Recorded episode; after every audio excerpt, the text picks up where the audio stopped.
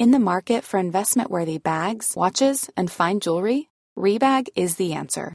Rebag is a luxury resale platform where each piece is carefully inspected by experts to ensure quality and authenticity. Use Rebag to buy and sell finds from the world's top brands, including Louis Vuitton, Chanel, and Cartier. Head to Rebag.com to get 5% off your first purchase with code REBAGNEW. Shop today at Rebag.com. That's R E B A G.com. And use promo code REBAGNEW for 5% off your first purchase. ¿Cuáles son las opciones de que dispone un ahorrador conservador para rentabilizar su liquidez, habida cuenta de que muchos bancos están pagando tipos de interés por sus depósitos inferiores a los que marca el Banco Central Europeo? Veámoslo. En vídeos anteriores ya explicamos por qué la histórica subida de tipos de interés que ha ejecutado durante el último año el Banco Central Europeo no se ha trasladado proporcionalmente a subidas de los tipos de interés de los depósitos que los bancos españoles abonan a sus clientes. Y el problema no reside solo en la falta de competencia dentro del mercado bancario español, sino sobre todo a la falta de formación financiera de muchos de esos clientes que les obstaculiza acudir a las alternativas que ya existen fuera del mercado bancario español para remunerar la liquidez a tipos de interés cercanos a los del Banco Central Europeo. Es decir, que el problema no es que los ahorradores conservadores españoles sí o sí tengan que tener invertidos sus ahorros en los depósitos insuficientemente remunerados de los bancos españoles. El principal problema es que muchos de esos ahorradores conservadores no conocen las alternativas que ya existen y que les permitirían obtener rentabilidades con un nivel de seguridad similar a la del depósito en un banco español, rentabilidades muy superiores a las de ese depósito en un banco español. Vamos a hablar de tres de esas opciones con las que remunerar el ahorro de manera conservadora, con las que remunerar la liquidez por encima de los tipos de interés que ofrecen muchos bancos españoles. Y esas tres alternativas son la deuda pública a corto plazo, los fondos del mercado monetario y los depósitos bancarios en entidades europeas no españolas. En primer lugar, la deuda pública de los países de la eurozona. La deuda pública de los países de la eurozona no es más que los pasivos que emiten los estados de la eurozona.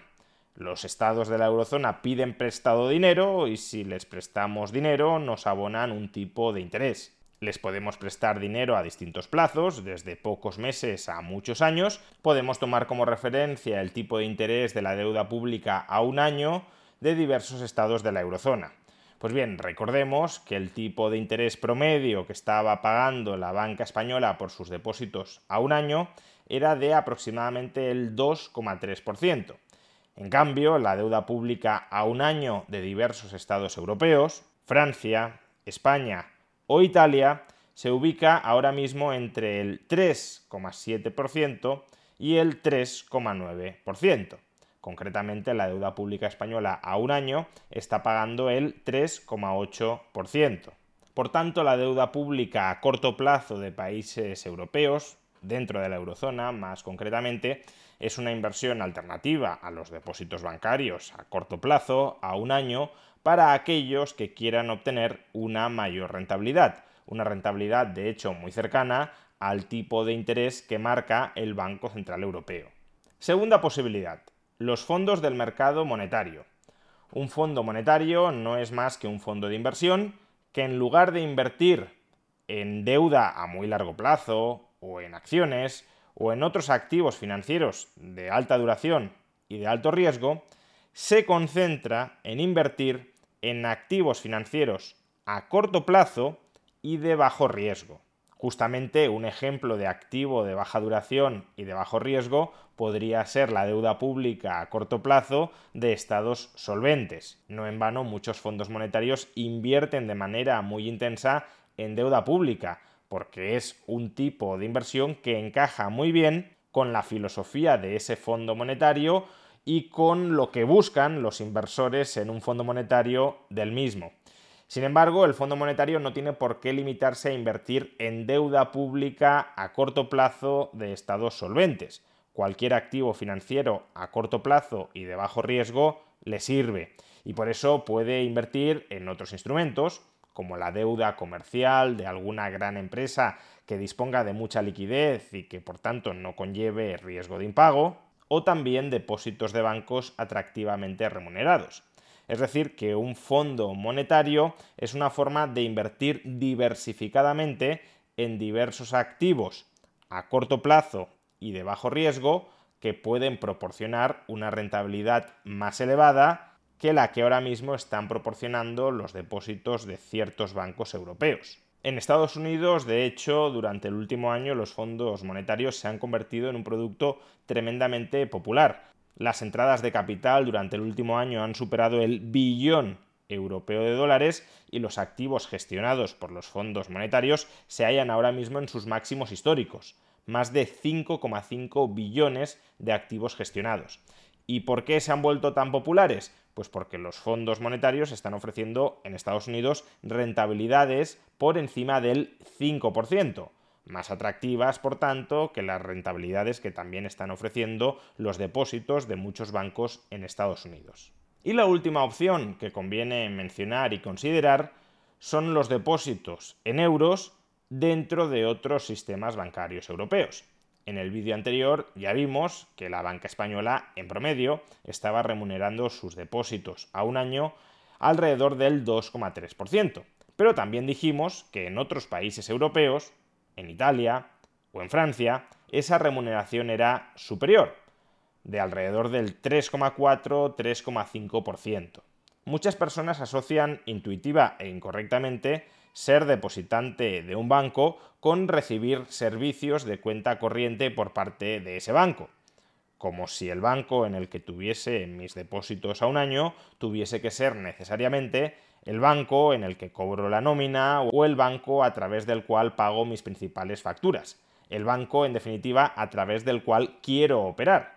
Pero en realidad un depósito bancario no es más que deuda de un banco y no tenemos por qué comprarle la deuda a un año a aquel banco con el que estamos más familiarizados y con el que solemos operar. Si queremos rentabilizar de manera conservadora nuestra liquidez, puede tener sentido hacerlo invirtiendo en un pasivo bancario, en un depósito bancario, pero eso no significa que tenga que ser necesariamente el depósito bancario de aquel banco con el que habitualmente trabajo. De ahí que convenga explorar los depósitos en euros que están ofreciendo ahora mismo otras entidades europeas. Porque otros bancos europeos sí están pagando tipos de interés apreciablemente más altos que muchos bancos españoles. Precisamente la entidad que apadrina esta serie de vídeos sobre tipos de interés y productos de ahorro, Rising.es, es una entidad que ofrece un comparador de depósitos entre diversos bancos europeos el cliente se abre online una cuenta sin comisiones en Rising y desde dentro de Rising ya puede acceder a la contratación de muy diversos depósitos de muy diversos bancos europeos. Selecciona aquel depósito de un banco europeo que quiera contratar para remunerar su ahorro y de manera de nuevo gratuita y enteramente online, Rising se encarga de todo el papeleo y de toda la documentación. Así que si os interesa invertir en depósitos de bancos europeos para rentabilizar conservadoramente vuestro ahorro, una opción es hacerlo a través de rising.es. Por tanto, y en definitiva, hay tres grandes opciones a través de las cuales el ahorrador conservador puede rentabilizar su ahorro a corto plazo. Deuda pública, fondos monetarios y depósitos bancarios en aquellas jurisdicciones donde los bancos sí estén remunerando de manera apreciable los depósitos. Pero claro, todo esto nos deja encima de la mesa algunas dudas. ¿Cuáles son los pros y los contras de la inversión en deuda pública, en fondos monetarios o en depósitos extranjeros? ¿O es ahora el mejor momento de invertir en estos productos que pueden tener plazos de un año, mientras que los tipos de interés se espera que puedan seguir subiendo en el futuro cercano? Pues de estas cuestiones hablaremos en vídeos posteriores. Muchas gracias a Rising por apadrinar este vídeo. Podéis obtener más información sobre Rising en rising.es.